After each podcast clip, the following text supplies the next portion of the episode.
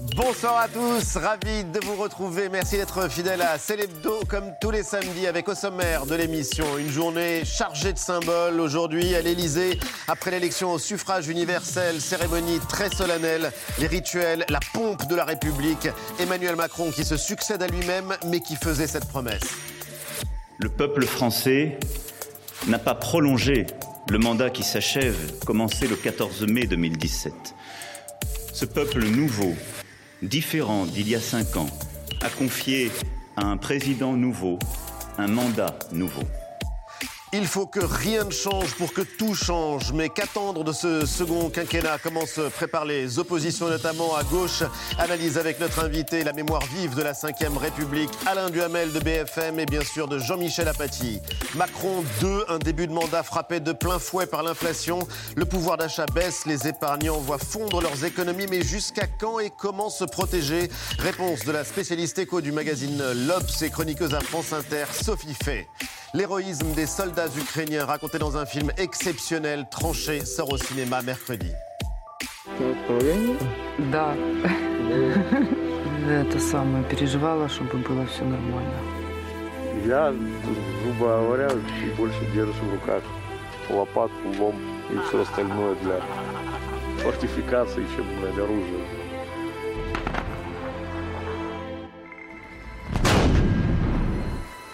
Хочешь жить, копай. La guerre racontée à hauteur d'homme au plus près des soldats ukrainiens sur le front du Donbass, alors que l'Est de l'Ukraine est en ce moment même sous le feu de l'armée russe. Le réalisateur de Tranchées, le reporter de guerre Lou Bureau sera l'invité de Célébdo. Et puis après 20h, rencontre avec David Corona, ancien négociateur de crise du GIGN. Il était en première ligne, notamment lors des attentats contre Charlie Hebdo et le Super U de Trèbes. Il partage son expérience dans un livre qui vient de paraître. Le titre Négocier. David Corona sera l'invité de la suite de Célébdo c'est l'hebdo, c'est parti.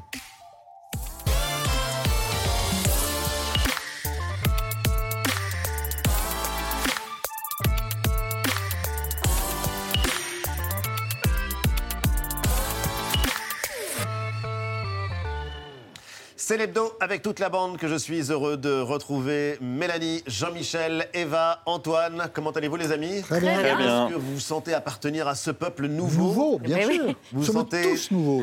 tout neuf. Se renouvelle chaque jour. Tout Neuf. tout jeune, plein d'énergie, bien Ouais, sûr. on va analyser justement ces mots du président de la République qui ont évidemment un sens euh, politique euh, profond.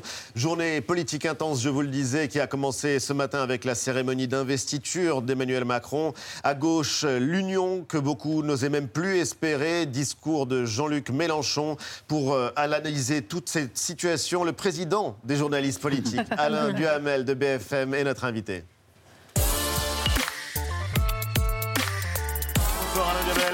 Et merci d'avoir accepté notre invitation. Vous avez suivi euh, toutes les élections présidentielles de la Ve République et avant même ça, puisque vous étiez euh, là pour assister au premier discours du général de Gaulle euh, et euh, vous aviez 18 ans, 60 ans que vous observez la vie politique et vous avez donc vu ce matin, vous l'avez même commenté à l'antenne de BFM, la cérémonie de réinvestiture d'Emmanuel Macron à l'Élysée. Protocole républicain, 450 invités, parmi lesquels les anciens présidents Nicolas Sarkozy et François Hollande, l'ancien Premier ministre Édouard Philippe. On a vu des personnels de santé, des sportifs.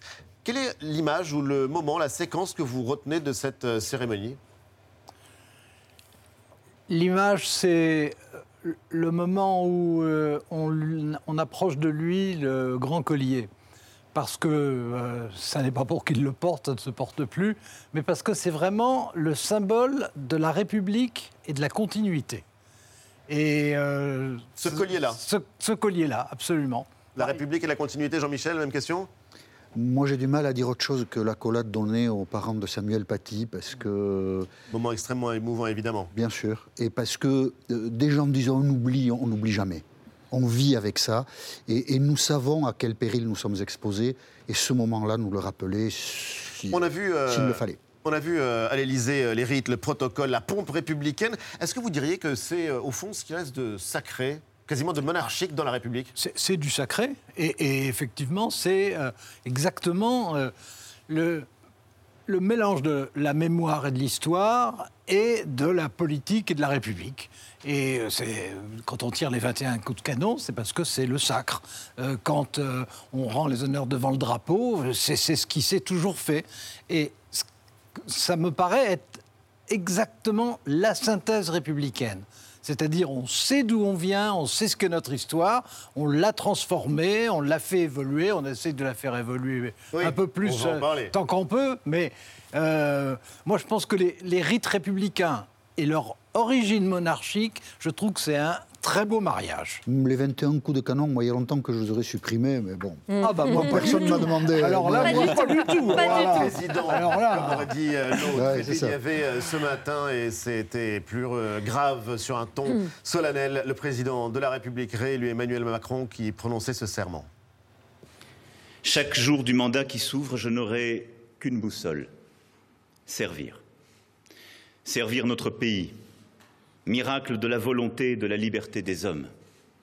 Servir nos concitoyens, dont le sens du devoir et l'amour de la patrie sont nos plus sûrs atouts. Servir nos enfants et notre jeunesse, vers lesquels mes pensées vont en cet instant, et à qui je fais le serment de léguer une planète plus vivable et une France plus vivante et plus forte. Comment comprenez-vous euh, ce serment d'Emmanuel Macron? Ce n'est pas une promesse de campagne? Oui, euh, je pense que c'est une réponse implicite à ce qu'on a dit de lui euh, pendant plusieurs semaines, à savoir que euh, il avait pendant la première partie de la campagne regardé vers la droite, pendant la deuxième partie de la campagne regardé vers la gauche, qu'on savait plus exactement où il était, et puis pourquoi est-ce qu'il se taisait, qu'il n'agissait pas, et puis pour etc etc. Bon, il, a voulu réunifier ça et, et reprendre l'initiative. Et parler aussi de sujets un peu négligés pendant le quinquennat, l'écologie, la jeunesse? C'est-à-dire euh, jurer de faire ce qu'il n'a pas fait, évidemment. Mais bon, il y a eu trois crises, il y a eu trois crises. Mais enfin, c'est un fait que, par exemple, en matière écologique, on n'a pas atteint nos objectifs. Ça, euh, Et, et que rien n'aurait empêché, malgré les crises, que, par exemple, on développe les énergies alternatives. Ce n'était pas du tout incompatible avec les crises en question. En tout cas, il l'a donc euh, promis aux jeunes générations et à ceux qui euh, viendront après nous. Moment historique, diriez-vous, puisque hors période cohabitation, c'est la première fois qu'un président est Ouais. réélu. Il vient de se produire il y a quelques semaines en France, ce qui ne s'était jamais produit. Comment expliquez-vous cette énigme? Alors, c'est l'en- l'ensemble de la campagne et, et donc de l'élection, ça a été euh, un duel de rejet. Bon. Et euh, Emmanuel Macron est celui qui a été le moins rejeté. C'est pas celui qui a été le plus attendu, c'est celui qui a été le moins rejeté. Euh, ce qui explique aussi pourquoi maintenant il a besoin de paraître aussi ambitieux qu'il l'était, parce que quand on reprend son anaphore de, de- de son discours sur l'action, l'action, l'action, Agir, etc., agir, agir. Euh, je veux dire, c'est c'est un gros programme. hein. Et on va y venir justement à cette euh, Est-ce qu'on peut action dire à venir. qu'il y a eu des, pro- des présidents de très bon niveau qui n'ont pas été réélus? Parce que ce pays veut toujours du changement, et là, il est réélu parce qu'il n'y avait personne d'autre. C'est pas terrible comme constat, finalement, la réélection. Mais justement, C'est puisque vous avez connu de tous les présidents, mais en l'occurrence, euh, il y avait donc euh, Nicolas Sarkozy, François Hollande qui étaient là pour assister à cette euh, cérémonie au premier rang. Ils assistaient au sacre d'Emmanuel Macron. Vous connaissez les animaux politiques. Qu'est-ce qu'ils pouvaient bien avoir en tête ces deux-là à ce moment-là Oh, il y avait forcément. euh, il y a- et ils ont montré deux images. hein. Il y avait leur image et leur expression pendant le discours, Ouais. et puis leur image et leur expression quand ensuite On se congratulait. Oui. Ah, c'est pas du tout la même chose. Mais d'abord, la présence des deux, c'était un symbole, et c'était une première. Mmh. Jamais il y avait eu une nouvelle investiture avec deux anciens présidents de la Même République. En, en plus, un de gauche, un de droite. Oui. Euh, c'est, je veux dire, Les c'était- anciens, on les raccompagnait. C'était, c'était un, un symbole, un symbole républicain. Mais Bon. vous pensez qu'il y a de l'envie malgré tout, si on pense euh, y a- sur le il y a- plan a for- forcément, psychologico-politique il y a forcément une part de nostalgie. Bah, bien entendu. Bah oui, enfin, c'est, c'est inimaginable de penser autrement. Je Est-ce pense que que, vous- Nicolas Sarkozy est plus apaisé que François Hollande? Oui. François Hollande reste sur une frustration de ne pas avoir pu être candidat. Nicolas Sarkozy a moins manqué sa sortie que François Hollande. Et puis vous, vous avez vu, hein, Nicolas Sarkozy, il est dans la tambouille. hein. François Hollande, ça m'a l'air plus compliqué quand même. hein. Oui, mais François Hollande, euh, c'est la première fois que je le vois euh, cordial avec euh, Et- et Emmanuel Macron depuis cinq ans. Vraiment la première fois. L'un des mots de la semaine, c'est Renaissance, La République En Marche, qui donc euh, change de nom. Est-ce que vous croyez qu'un président puisse se réinventer? C'est une question qu'on se pose entre amis, mais L'homme nouveau. quand on est président je- de la, je de la pense- République. Pour un deuxième mandat, donc par principe, je pense que c'est indispensable de se réinventer et évidemment impossible de le faire. Évidemment. On ne se a réinvente pas. On s'améliore peut-être. On s'améliore. Peut-être. Dans le meilleur des cas. Oui. Peut-être. Dans le meilleur des cas. Peut-être, mais j'ai dit peut-être. Il, a, envie d'essayer. C'est le cas, en tout cas, de, de cette formidable.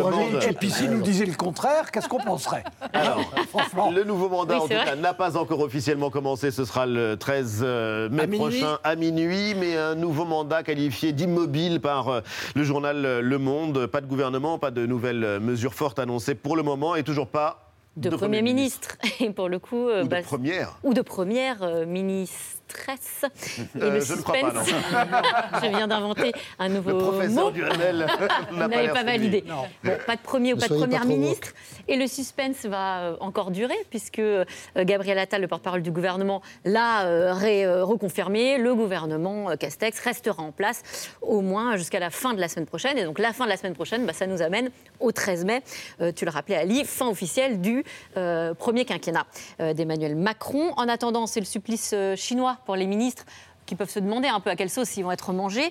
Euh, chacun gère son stress comme il peut. Et alors, vous allez voir le ministre délégué euh, au transport, Jean-Baptiste Djebari, qui lui donne dans le one-man show. Donc, il se trouve euh, eh bien, en plein milieu de ses cartons et il se met en scène. C'est sur TikTok. Ça commence en effet à être long, mais bon, va bene ma bella, comme l'a dit un grand homme. L'a dit, un grand homme, ça fait dix jours qu'on attend un nouveau gouvernement, va-t-il encore expliquer? Et puis Jean-Baptiste Djebari euh, ajoute ensuite, ah bah, si ça continue, même Rihanna va sortir son album avant, il paraît qu'on l'attend depuis euh, plus de cinq ans, voire peut-être même Je ne sais euh, pas, une décennie. qui compte les jours. qui est le spécialiste de Rihanna. Bon, au-delà de la blague, euh, ce qu'on voit quand même, c'est que euh, finalement tout le monde est, est attendu à, à la nomination de ce Premier ministre.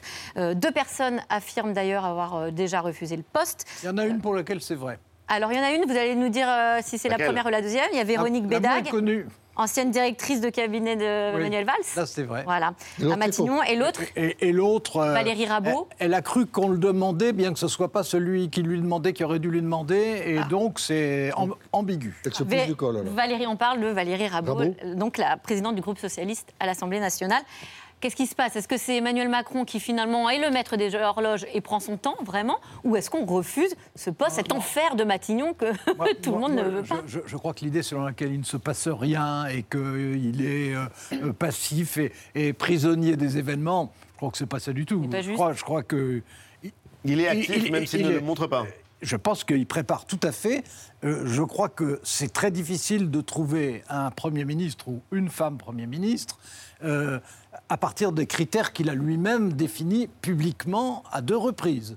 Bon, autrement dit, autrement dit, il s'est mis à savoir de préférence Oui, une un femme, portrait de préférence euh, euh, sentiment écologique, euh, euh, esprit social, et bon et euh, Et une femme. Mais personne ne veut. y- si on, peut, si que- on peut, si on peut. Et productive au sens de euh, qui en même temps soit pas irréaliste en économie. grave C'est nous qui sommes impatients ou est-ce que ça ne vous surprend pas cette situation Ce qui est grave, c'est de mal gérer la communication autour de tout ça. Une fois que les équipes... En politique, quand vous avez pris des décisions, il faut les appliquer tout de suite, sinon vous créez du flou. Un flottement s'installe. Ça n'est jamais bon pour eux. Et de ce point de vue, Emmanuel Macron, je ne dis pas que c'est une faute, mais c'est pas bien géré. Il est réinstallé. Normalement, un Premier ministre, on devrait l'avoir demain.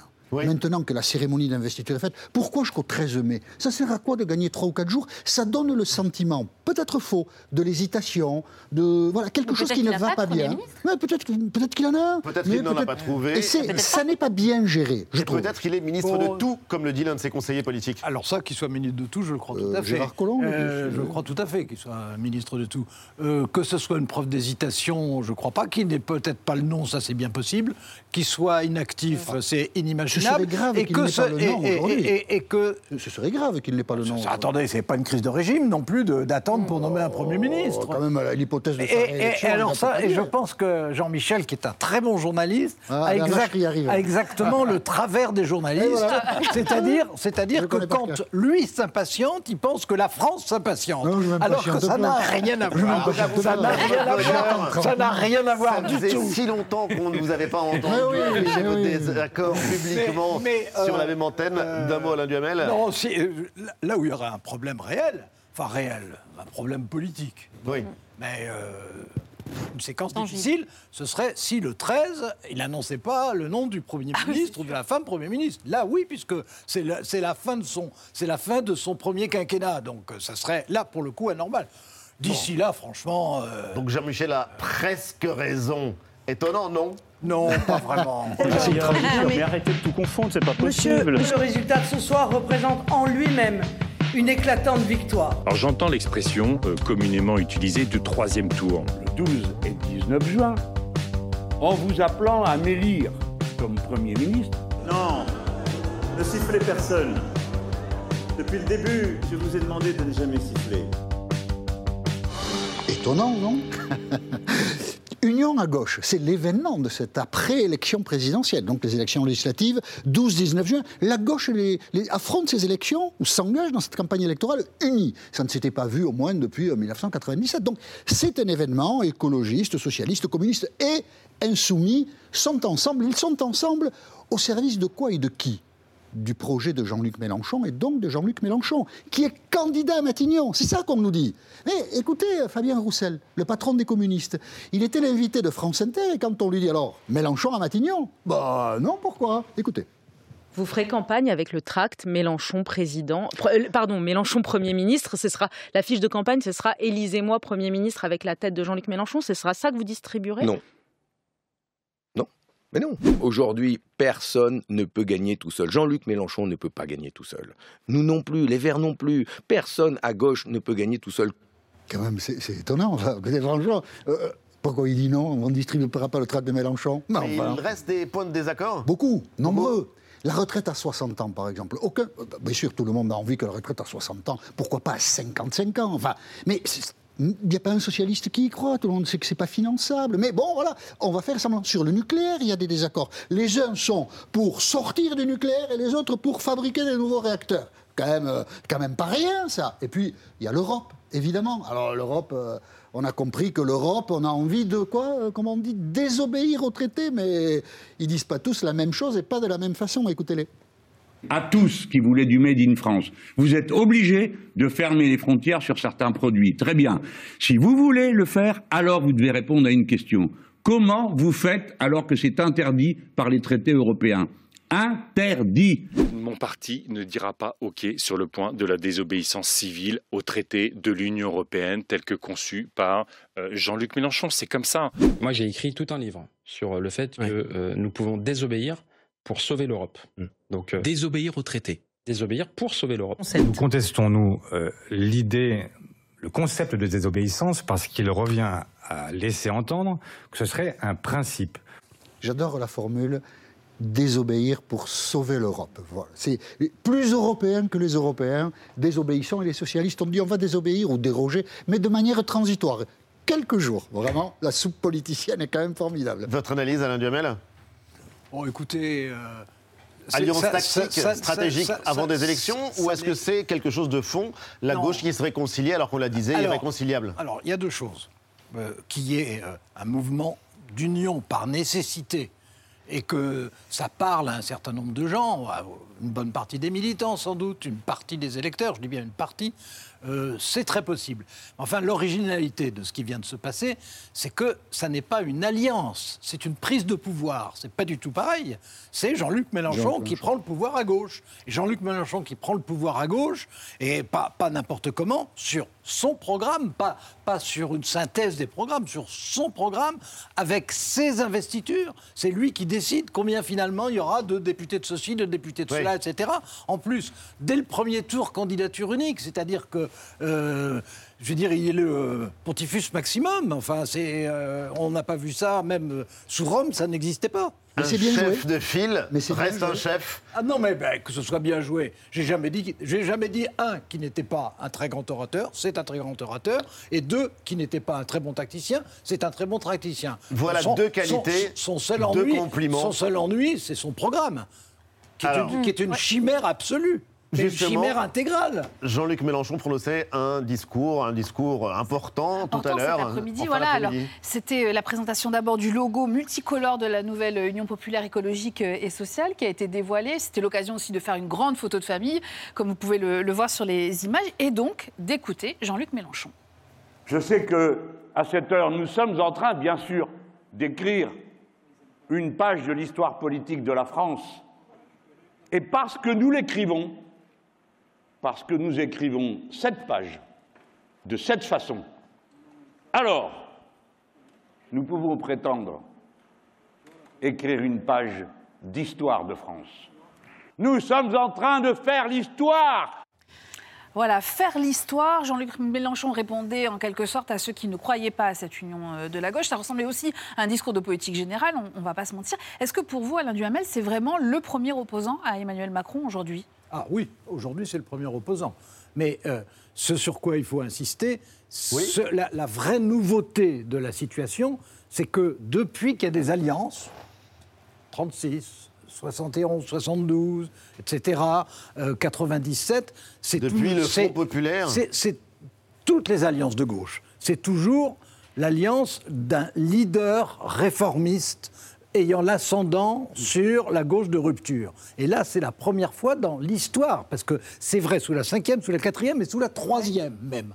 C'est la première fois dans l'histoire que c'est le leader radical, le leader qui le proclame, hein, de la rupture. Il veut une rupture. Bon, eh bien, c'est lui qui a- tient la main. C'est une situation complètement différente des autres euh, unions populaires. C'est le, c'est le premier opposant parce qu'il a su communiquer très vite sur ce thème. Mais la première opposante, c'est Marine Le Pen tout de même, qui était la deuxième à l'élection présidentielle, qui euh, va peut-être arriver en tête dans beaucoup de circonscriptions par rapport à Jean-Luc Mélenchon.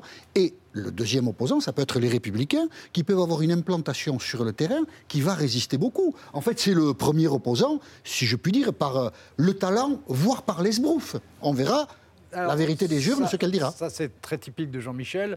Donc euh, ça n'est pas le premier opposant. Ça va être le, c'est le premier opposant d'abord parce qu'il a plus de talent que les autres opposants réunis.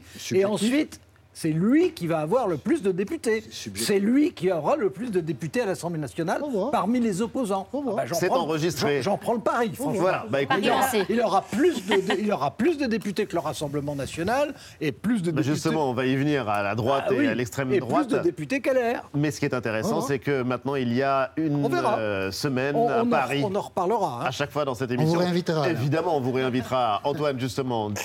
Euh, Union à gauche, euh, mobilisation à gauche, on, D'ailleurs, tu sais on comment vient on d'en dit, parler. euh, NUP Alors, Ah NUP, oui, on ne sait pas. On sait depuis tout à l'heure. NUPES Je- Non, NUP.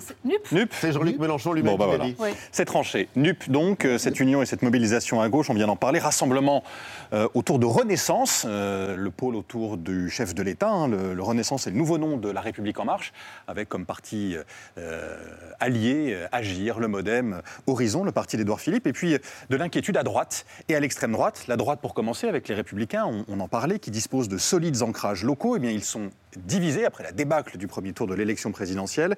Certains élus vont travailler avec Emmanuel Macron. C'est le cas notamment, on l'a appris aujourd'hui, de Robin Reda, un jeune élu euh, d'Île-de-France, de l'Essonne, je crois, qui sera candidat sous la bannière Renaissance pour euh, les législatives. Et puis d'autres républicains refusent de travailler avec le chef de l'État. Inquiétude aussi à l'extrême droite, au sein du parti Reconquête, une formation plus proche de la débandade que de la Reconquête, titrée euh, Libération mercredi dernier. Plusieurs de ses membres sont partis, et puis la plupart de ses principales figures, elles, ne seront pas candidates. Gilbert Collard, Guillaume Pelletier, Marion Maréchal. Quant à Éric Zemmour, président de Reconquête, eh bien, il se dit tenté par euh, une candidature mais il ne fait pas partie des 550 candidats de reconquête qui ont été annoncés mardi par le parti. Quant au RN, eh bien son président, euh, Jordan Bardella, disait cette semaine qu'il ne remporterait très probablement pas les élections législatives, aveu d'échec avant même euh, que, les élections aient lieu. Et sa candidate à la présidentielle, Marine Le Pen, elle, a disparu, ou presque. Où est-elle passée, Alain Duhamel En vacances. Et là, elle, elle en rentre. Elle est partie en vacances. Euh, Bon, elle avait le droit d'être fatiguée. hein, après, c'est quand même elle qui, dont la campagne a de loin commencé le plus tôt. Donc euh, Janvier bon, 2020. Oui, bon, donc euh, elle est partie en vacances. Et je pense que comme Jordan Berdella ne se fait pas d'illusions, elle Ah, sait sur très la bien. victoire, non. Sur la victoire, non. Non. Ah non. Pourquoi Ah non. Et, euh, deuxième. logique. Attends, Euh, non, je précise d'un mot quelque, ce que ce que je disais pour qu'il n'y ait pas de confusion entre, oui. entre nous. Euh, je pense que le Rassemblement national peut être aussi souvent euh, au deuxième tour que euh, Mélenchon.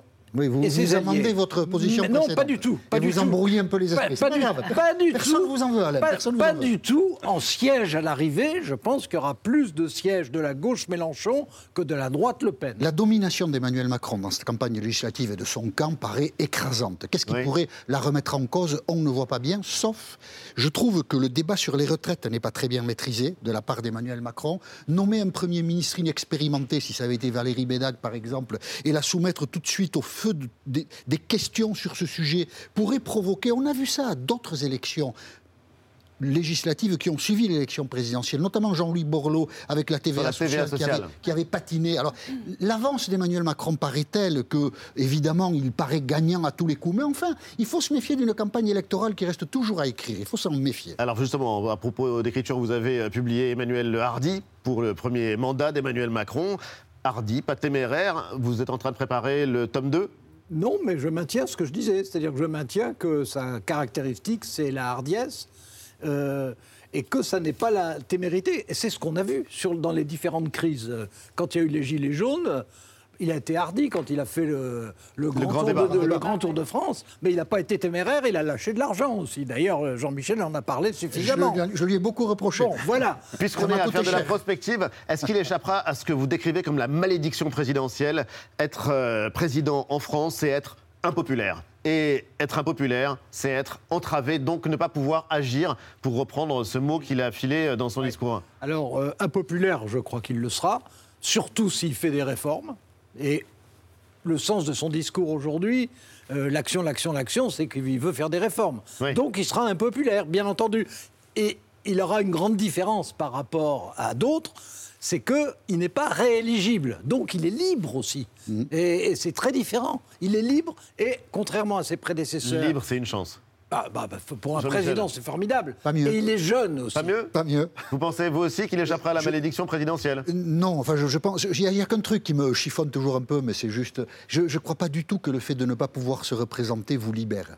Je pense que c'est aussi un- une entrave d'une certaine manière, parce que tout de suite la guerre de succession commence, tout de suite il faut gérer des débats périphériques qui vous embêtent, et je ne suis pas sûr que psychologiquement Emmanuel Macron ait be- beaucoup ce type de débat, euh, avec Édouard Philippe qui pointe son nez, puis sans doute euh, Bruno Le Maire et puis tant d'autres qui vont grenouiller. Oui. Bon, ça, ça peut, ça peut gêner aussi. Combien d'autres euh, Ça, je 65 ou 66 millions de personnes peuvent y prétendre D'un mot, Alain? Non, mais je pense qu'à partir du moment où on n'est pas rééligible, euh, on a une marge d'action formidable et que, et que c'est important qu'on soit jeune à ce moment-là. Parce Le que deuxième aussi mandat- Bien, aussi bien François Mitterrand que Jacques Chirac étaient fatigués pour leur Alors, deuxième Emmanuel mandat. Macron, jeune, à peine réélu, et un second mandat frappé de plein fouet par l'inflation avant même d'avoir euh, commencé, le pouvoir d'achat qui baisse, les épargnants qui voient fondre leurs économies. La hausse des prix qui se confirme. L'inflation s'installe, chaque secteur de dépenses est touché. Plus 4,8% sur un an. Matières premières, alimentation ou encore hygiène, la liste des produits concernés est longue. Les plus touchés sont les pâtes, plus 15,3%, les viandes surgelées, plus 11,3% ou encore l'huile, plus 10%. C'est vrai que tout augmente et euh, ben on fait attention. Quoi. Tout augmente, euh, les salaires pas trop, et bon voilà, comme moi je travaille à mi-temps. En ce moment, si on fait les comptes, on, on devient fou, je crois. L'inflation n'est pas prête de s'arrêter. Elle pourrait même atteindre les 8% d'ici cet été. Comment éviter le pire? Jusqu'où et comment se protéger? La journaliste économiste de l'Obs et chroniqueuse à France Inter, Sophie Fay, est notre invitée. Bonsoir et bienvenue. Sophie Bonsoir. Fay, Bonsoir. merci de nous aider à y voir euh, plus clair. Il y a évidemment des dimensions politiques et géopolitiques à cette flambée des prix, à l'inflation. On va en parler euh, tout à l'heure. Mais on a vu évidemment euh, les tickets de caisse qui flambaient. Est-ce que cette hausse des prix va se prolonger, va durer? C'est l'une des questions qu'on ne cesse de poser, de reposer aux économistes. Est-ce qu'on est au début de quelque chose auquel il faut se préparer?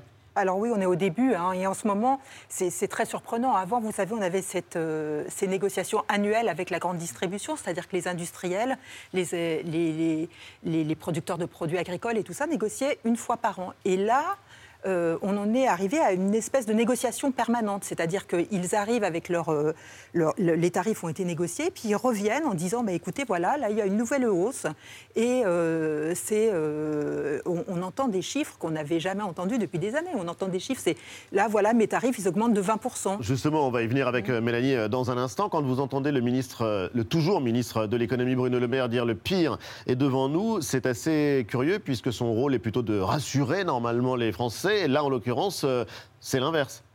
Alors, c'est l'inverse. En même temps, il les prépare. Il les prépare à cette idée que, que, que- que les prix vont augmenter. Donc, il faut faire des arbitrages sur ces dépenses quand on, quand on peut.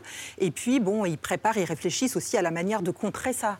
Euh, à la fois euh, par des chèques alimentaires pour, euh, Oui. pour les ménages les plus modestes. Et puis, à la fois parce qu'à un moment donné, il va falloir peut-être intervenir dans toutes ces discussions. C'est-à-dire qu'on avait perdu l'habitude de l'inflation. Ça fait, ça fait 20 ans qu'on a une inflation. On a l'impression que les prix montent, mais en réalité, on a une inflation qui est plutôt de l'ordre de 1%, un peu plus de 1% depuis qu'on a l'euro. Et là, maintenant, on va voir vraiment les prix monter. Donc, il faut tous qu'on rentre un peu en négociation. Il faut que les salariés rentrent en négociation avec leurs employeurs, puisqu'ils vont avoir des pertes de pouvoir d'achat. Oui, bien sûr. Il faut que les, les, les négociations entre les industriels et les distributeurs aussi soient un peu plus équilibrées, parce qu'en ce moment, les industriels qui voient les hausses de prix, euh, alors euh, quand vous êtes un petit industriel et que vous négociez avec la grande distribution, bah, vous faites Vous attention. Mais quand vous êtes Lactalis, ou quand vous êtes L'Oréal, ou quand vous êtes euh, Procter Gamble, bah, vous dites si tu ne suis pas ma hausse de prix, j'enlève mes, mes, mes- mes articles de tes rayons. Donc là, la grande distribution est obligée de suivre. Alors justement, vous allez réagir, euh, Alain Duhamel, mais d'un mot quand même à l'état des lieux euh, Sur- du caddie. Oui, sur les produits alimentaires de base qui ont quasiment tous euh, augmenté. Alors on a fait euh, une petite liste justement de ceux qui sont euh, les plus touchés. Euh, bah, les pâtes, on en parlait là dans le sujet qu'on vient de voir, avec euh, une hausse de plus de 15%, euh, ce qui est d'ailleurs fortement lié aussi à ce qui se passe en Ukraine, qui est un des pays, euh, des premiers exportateurs au monde hein, de, De de blé. blé. Euh, la viande surgelée également, plus, euh, plus de 11% d'augmentation. La farine, euh, plus de 10%. Et euh, bah, c'est la même chose pour l'huile et la moutarde. On est au-dessus de 9% de- d'augmentation des prix. Sur un an, ça fait une inflation à plus de 3%, 3,1% euh, exactement. Et encore, ça concerne seulement les prix de l'alimentaire.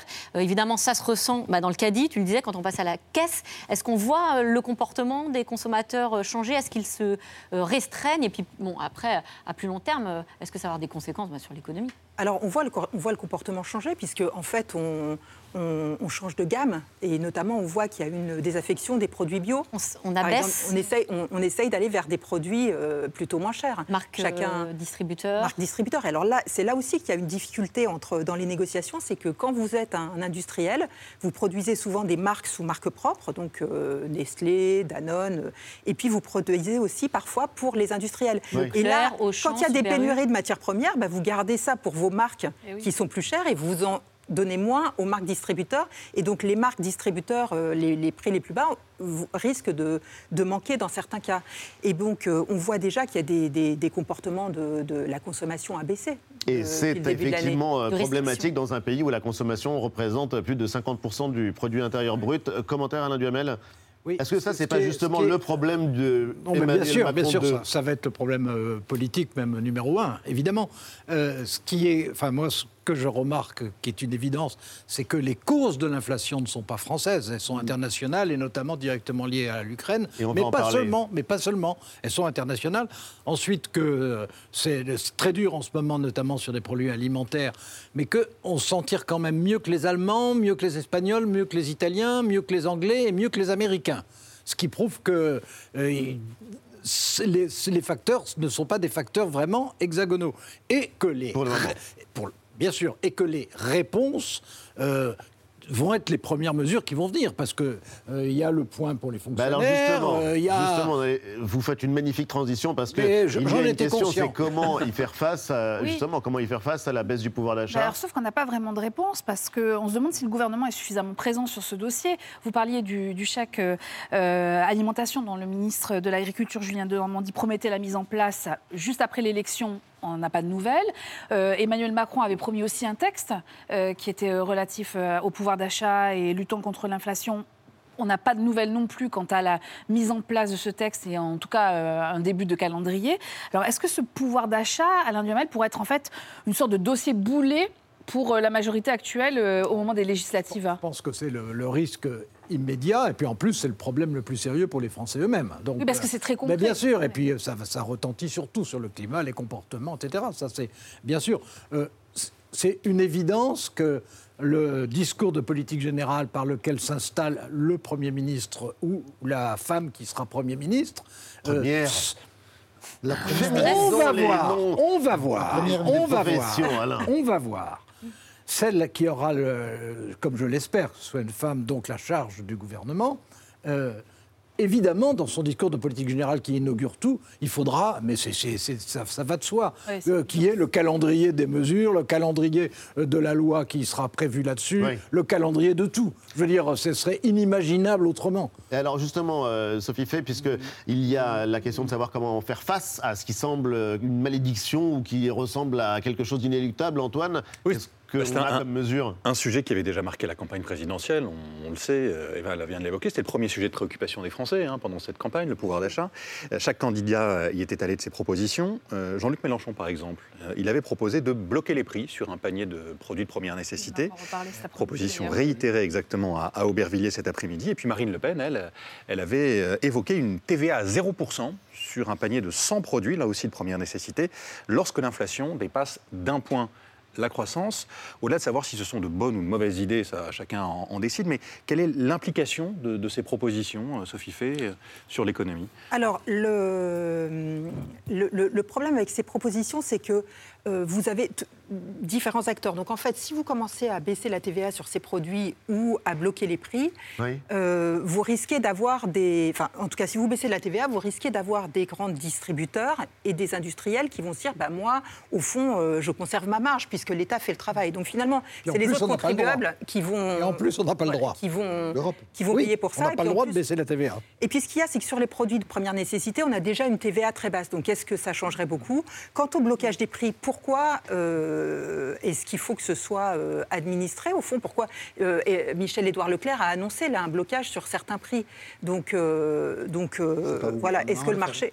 est-ce que c'est au, mar- marché que au Oui. de le faire ou au gouvernement? Est-ce que ça ne va pas un créer des... soupçon, malgré tout, euh, les distributeurs utiliseraient le contexte pour euh, améliorer leur marge. C'est pensable ou est-ce que ce serait être euh, trop cynique? Alors, Jean-Michel sourit, arriver, ça Alain peut aussi. mais Alors, en contexte d'inflation, c'est ça qui est compliqué, c'est qu'il y a des marges, ça crée des marges pour des marges de négociation partout. Et donc après, c'est celui qui utilise le mieux ces marges pour, euh, dans, cette espèce de, de- de- de rapport de force.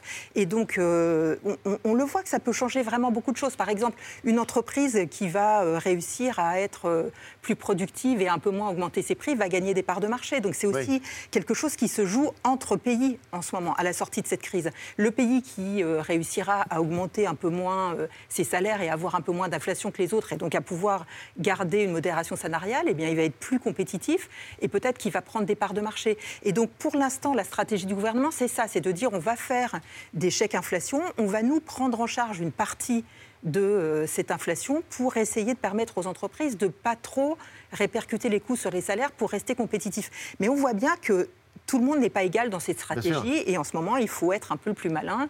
Et donc, il y en a qui prendront, qui se protégeront mieux leur marge que d'autres. plus malin ou plus riche. En tout cas, il y a une euh, situation que vous décrivez aujourd'hui. Nous serions dans une économie de guerre. On est passé en économie de guerre. Expliquez-nous ça.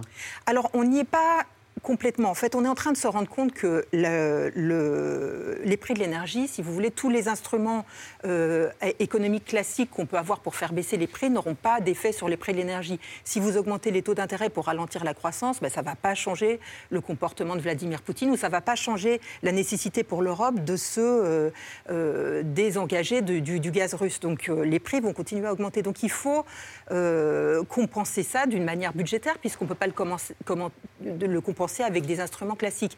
Mais alors, euh, se dire qu'on est en, éco- en économie de guerre, euh, on n'y est pas encore. Quoi. On n'est pas au niveau européen. Ça voudrait dire on décide qu'on est, en, éco- on est en économie de guerre. Donc on va dépenser beaucoup plus sur le plan militaire, on va dépenser beaucoup plus pour l'énergie, on va dépenser beaucoup plus pour faire la transition climatique. Et donc cet argent-là, c'est pas à l'économie normale de le payer. Et donc ça va être des dépenses budgétaires, ça va être un fonds européen pour le compenser. Et ça, on n'a pas encore franchi ce pas-là, mais on va voir ce qui se passe dans les, dans les prochaines semaines. Et on, va dans cette, et on va dans cette direction. On va dans cette direction. On va dans et cette direction dans, le- dans les objectifs euh, Est-ce que c'est de aussi la présidence française. Il y a ça. hein, euh. On va passer justement euh, au sujet suivant et donc à la guerre en Ukraine. Est-ce que c'est aussi cette situation-là, ce risque-là, qui fait que les Européens tardent à imposer un embargo sur le pétrole russe, par exemple, parce qu'il y aurait un risque de flamber des prix à la pompe Oui, non, encore bah, plus qu'aujourd'hui? Bien sûr, bien sûr que c'est lié à ça. Puis il y a des, pour certains pays des problèmes énormes. Euh, pas, la- pas pour nous, la mais, Hongrie, c'est pas un petit mais pour problème, hein. d'autres. euh, Et l'Allemagne non plus, bien sûr. Mais, mais, mais, euh, c'est vers ça que se dirige l'Europe. Il est très probable que dans les Mais le trois rêve de mois, la France, il, y aura une dé- il y aura une décision européenne de financement pour, voilà. collectif. Pour Oui. faire face aux besoins, le rêve de la France depuis 20 ans, c'est après avoir endetté la France de manière euh, absolument incroyable, on veut endetter l'Europe. C'est de toutes les façons, cette crise-là donne du crédit au projet français qui est très ancien. On ne peut plus nous endetter, donc on va endetter la structure supérieure. Et alors, c'est terrible On parce est que c'est le sujet de désespoir de Jean-Michel Ah, depuis, qu'il est né, je crois. Ça, c'est Peut-être. Je pense que, je pense Oui, que avant, c'est bébé, je pense que bébé, quand Vous il pleurait, c'était à cause de ça. avoir un traumatisme quelconque. Il y avait euh, déjà la question euh, de la dette qu'il posait, euh, Sophie Fay, puisque vous êtes euh, Histoire d'écho, c'est le titre de votre chronique sur Inter. Est-ce que c'est euh, objectivement quelque chose, comme Jean-Michel le disait à l'instant, qui, euh, bah oui, est euh, historique Alors la dette, la, bonne nouvelle avec l'inflation, si vous voulez, c'est qu'on a des taux d'intérêt très bas et on a une inflation qui en fait euh, lamine la dette. Alors ça, c'est une bonne nouvelle pour les États pendant quelques années. Parce qu'après, les taux d'intérêt vont remonter et là, la dette va nous coûter Oui. plus cher. Mais c'est une très mauvaise nouvelle pour les épargnants. Vous savez, Keynes disait euh, l'inflation, c'est l'euthanasie des rentiers. Mais quand vous avez un livret A qui, l'année Il y a dernière, vous a 55 millions de Français qui ont un livret A. voilà, quand vous avez un livret A qui vous a rapporté l'an dernier 0,5% et que l'inflation était euh, déjà à, à 3,5% à la fin de l'année, bah, vous voyez bien que vous perdez de l'argent. Et cette année encore plus, il est à 1%. Et si l'inflation euh, atteint 5%, 4-5% comme, euh, comme on l'attend, bah, vous perdez de l'argent. Donc, euh, mais cet argent-là, quelque part, l'État, lui, il a l'effet inverse sur son stock de dette et donc ça fait baisser sa dette mécaniquement. Merci en tout cas, c'est beaucoup plus clair. D'un mot avant de passer Non, euh, à la guerre en Ukraine et à un documentaire question. exceptionnel. Co- Comment est-ce que vous expliquez que la France, qui a pourtant une tradition inflationniste solide, euh, est une inflation qui en ce moment est inférieure à celle des pays de même taille? En Alors, c'est- le mix énergétique, en fait. C'est le fait qu'on soit moins dépendant du gaz et du nucléaire. pétrole. C'est le nucléaire, essentiellement. Et, puis, et puis, la modération salariale, en fait. Quand on regarde le, le marché du travail en France, euh, on a encore un taux de chômage élevé, beaucoup plus élevé que celui de l'Allemagne. Donc, en fait, on a, encore, euh, on a encore une modération salariale dans les entreprises. On va passer euh, maintenant, euh, je vous le disais, à la guerre en Ukraine euh, qui fait l'actualité, la guerre en Ukraine qui se poursuit, un documentaire exceptionnel, je vous en parlais tout à l'heure, qui arrive au cinéma mercredi prochain. C'est le journaliste et réalisateur Lou Bureau qui a partagé le quotidien de soldats ukrainiens dans le Donbass, région où se livre une véritable guerre des tranchées depuis des années maintenant contre les troupes séparatistes russes et aujourd'hui contre les troupes russes. Tranchées, c'est le titre de ce film à voir. Absolument, bande-annonce. На те, которые были агрессивны. Видишь, на, вот перед нами раз, два, три, четыре, пять, шесть. Шесть таких огрызков, типа деревьев. Это их не роб. Они любят там в кустиках шататься иногда, но нам видно их.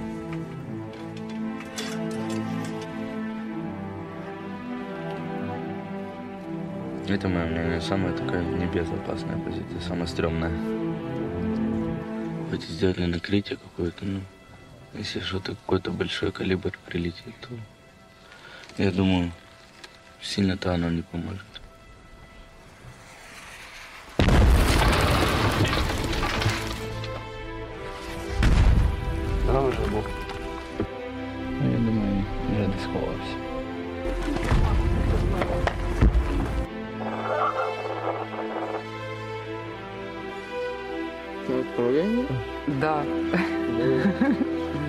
Самое, переживала, чтобы было все нормально.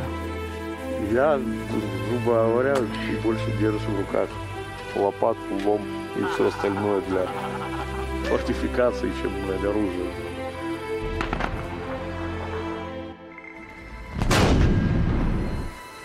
Хочешь жить, копай.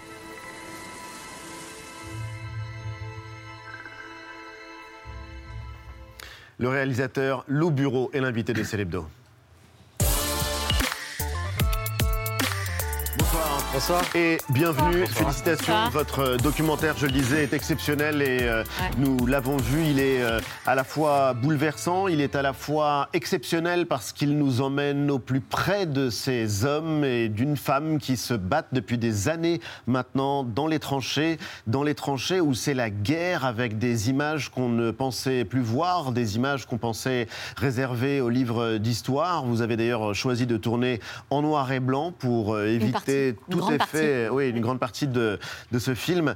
Mais euh, ça permet d'éviter le côté reportage. Ça permet aussi de raconter au plus près le quotidien. Et quand je parle du quotidien, c'est euh, la vie avec euh, les chiens qui sont dans la tranchée, faire euh, la bouffe, la lumière qui va et qui vient. On découvre qu'une tranchée, c'est un couloir euh, sans fin. On observe l'ennemi, on fume des clopes euh, et on creuse. On creuse à la pioche, à la pelle, ces tranchées au pluriel et donc on le recommande chaleureusement. Comment est-ce que vous êtes arrivé, vous, sur ce terrain de guerre-là, sur ce front-là, pour filmer ces hommes?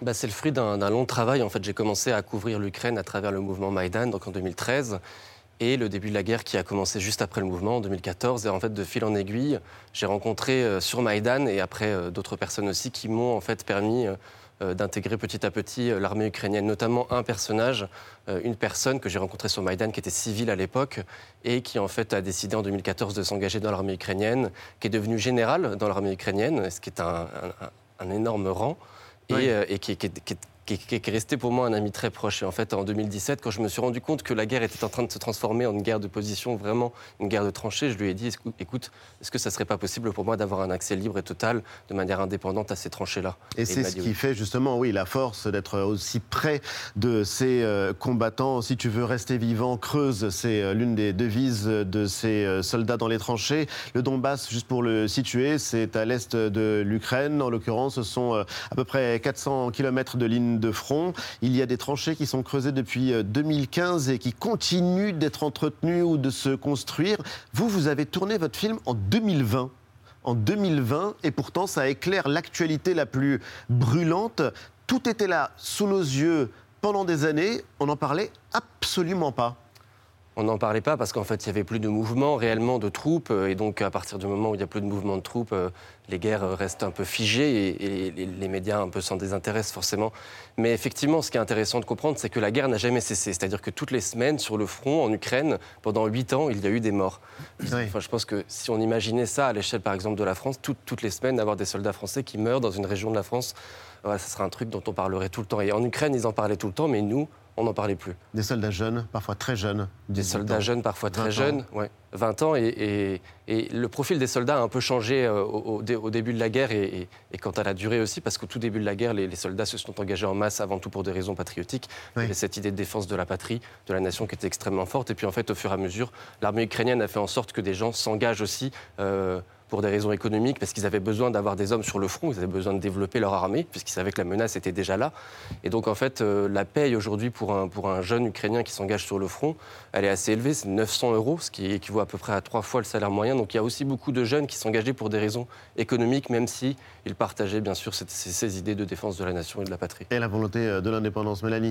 Et on suit euh, au plus près le quotidien donc, que, que tu commences à décrire, Ali, de ces soldats dans les tranchées. Et c'est un quotidien qui est fait bien évidemment de, de bombardements, d'attaques, mais aussi euh, d'attentes, d'ennuis. D'ailleurs, moi, ce qui m'a fortement frappé, c'est ce silence qui règne la plupart du temps et qui est évidemment euh, entrechoqué, entrecoupé d'énormes explosions, mais un grand silence. Et vous faites le choix aussi de ne pas mettre de musique euh, pendant une, une partie, une bonne partie du film. Donc on est vraiment avec, euh, avec les, les soldats. Alors ces soldats qui trompent l'ennui. Donc euh, on se souvient des poilus qui jouaient aux cartes euh, Ouais. lors de la Première Guerre mondiale. Et bien là, cette fois-ci, ils jouent aux, aux jeux vidéo. Voilà, ces jeunes soldats. Ils jouent aux jeux vidéo et parfois même au moment même où ils sont en train de se faire attaquer, et même pendant l'attaque.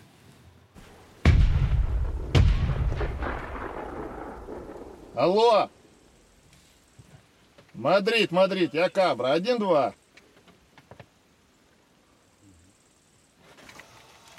Бля, это мой помощник, да? Ну, взял помощника с собой. Ой-ой-ой. А ты, ну если что, его да- заберем. А подожди, с вещами ты или как ты хочешь? его? Ой, а мы заныкать, я понял. Маш, да, я за вас, прием.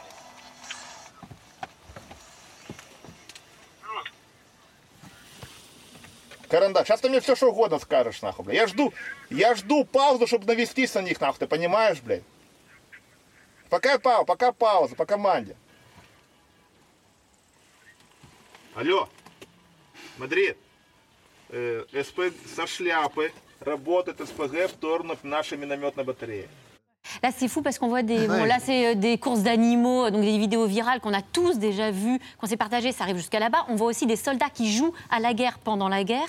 Est-ce que ça, c'est une façon aussi de créer une sorte de distance pour rendre le moment plus supportable pour eux? Bien sûr, mais on oublie que la tranchée, c'est à la fois un espace dans lequel évidemment on combat, mais c'est aussi un espace dans lequel on vit. Et on Oui. doit se recréer une normalité dans cet univers anormal du conflit. Et, et c'est intéressant de faire le parallèle avec les poilus parce que j'avais pris en fait euh, avec moi des, des- des lettres de poilus quand, quand je suis allé dans cette position. Et en fait, j'ai retrouvé exactement les mêmes sentiments, les mêmes, euh, voilà, les mêmes, les mêmes idées. Euh, ils, ils tuaient le temps de la même manière. Ils, avaient- ils avaient cette. bon, forcément, c'est très compliqué de rester euh, dans, dans une tranchée pendant des mois, donc ils avaient les mêmes traumatismes. Et, et j'ai trouvé ça frappant. Et c'est aussi pour, pour ça que j'ai voulu euh, faire ce film, pour montrer que la guerre de tranchée, en fait, elle n'est pas propre à la Première Guerre mondiale. Elle existe en- Loin de là. Et puis il y a les, euh, la bravoure, enfin les traumatismes. euh, oui, pour Oui, répondre les, à, oui, à les Mélanie. traumatismes dont vous parlez, en fait. Vous parlez des, des mêmes traumatismes. Bah, les traumatismes, c'est que euh, bah, quand on reste euh, autant de temps dans un univers qui est très cloisonné, euh, avec euh, la peur de la mort euh, tous les jours, forcément, on se pose des, des questions sur le sens de ce qu'on fait, le sens de la Oui. vie. Euh, et puis, quand on sort, en fait, souvent, en fait, les soldats ne se rendent pas compte de ça, même encore aujourd'hui. Euh, Ils imaginent qu'ils vont faire un, un- un temps de service, euh, aller à la guerre, et puis en fait que quand ils rentreront, ils réintégreront la vie civile. Et en fait, beaucoup se rendent compte euh, en, par- en repartant euh, après euh, dans la vie civile que euh, la guerre n'est pas seulement dans les corps, la guerre est aussi dans les esprits. Et cette guerre, ce n'est pas une histoire d'hommes seulement. Eva? Oui, moi j'ai été très marquée par une femme que vous filmez, Oksana. C'est la seule femme euh, au milieu de tous ces hommes, au milieu d'un millier d'hommes. Euh, quel est son rôle en fait dans ce bataillon, en l'occurrence? Bah, c'est une soldate, vraiment une soldate comme Oui. n'importe quel des, des autres soldats qu'on a pu voir. Après, ce qui est particulier, c'est que c'est une femme d'une quarantaine d'années quand la plupart euh, sont assez Oui, jeunes. ils ont 20 ans. hein, Exactement. Donc elle, a un- elle avait un peu un rôle de, de maman. Et après, la, la société ukrainienne, il faut l'avouer, est une société qui est entre- encore assez patriarcale. Donc forcément, euh, elle se faisait souvent euh, moquer. Euh, Ouais. C'était assez dur pour elle de vivre dans cet, environ- dans- dans cet environnement qui intrinsèquement est un environnement d'hommes. Mais euh, Et elle est drôle d'ailleurs parce qu'elle raconte euh, que la vie avec ces jeunes soldats, ça ressemble à une école maternelle. Ouais. Ou C'est avec qu'elle en a ses enfants, d'être, euh, la prof, 20 ans. ouais. Ouais, ouais, elle, elle est sans arrêt, enfin, ils sont sans arrêt en train de se moquer d'elle et elle, elle est sans arrêt en train d'essayer de prendre sur elle pour continuer Vous à. avez des nouvelles de tous ces gens? Alors, Aksana, elle, est- elle- elle n'est plus dans l'armée actuellement, elle a, elle a fui euh, le pays. Mais euh, j'ai des nouvelles d'autres soldats, euh, dans cette brigade en particulier, as- il y en a plusieurs qui sont morts. euh, Parce que malheureusement, les combats ont pris une intensité maintenant qui n'est plus du tout la même. Même si la guerre avait lieu avant, maintenant on est dans, un, dans quelque chose, dans un ordre de grandeur en termes de violence qui est, qui, qui est du jamais vu presque. Oui, euh, qui est longtemps. monté en intensité et Oui. qui ne cesse de monter en intensité. En l'occurrence, euh, vous avez pu malgré tout leur montrer euh, ce film. Je leur ai montré deux semaines avant de l'invasion. vos compagnons d'armes. Ouais, je leur ai montré deux semaines avant l'invasion et, Ils étaient très contents. Ils étaient, c'était assez extraordinaire pour eux de voir un film dans lequel on montrait enfin, leur quotidien. Parce que normalement, quand, on, quand un journaliste vient, ils, ils viennent leur poser des questions sur Mm. où sont les, où sont les, où sont l'ennemi, à quelle position, euh, qu'est-ce que vous faites, etc. Alors que là, moi, quand je suis venu les voir, je leur ai dit, mais faites comme vous faites d'habitude. Vous Moi, avez passé quatre mois avec eux sur le terrain, avec euh, les bombardements sur ce bunker dont ils demandent si le toit va résister euh, ou non. Euh, la résistance ukrainienne et sa bravoure, en tout cas, on la découvre pas, mais on en prend la mesure en regardant ce film. Qu'est-ce que ça vous inspire en un mot, Alain Duhamel? Moi, j'ai passé mon enfance à entendre mon grand-père me raconter cinq ans dans des tranchées. Et donc, ça, ça me paraît presque familier. Euh, c'est, et et euh, il insistait beaucoup sur les traumatismes d'après.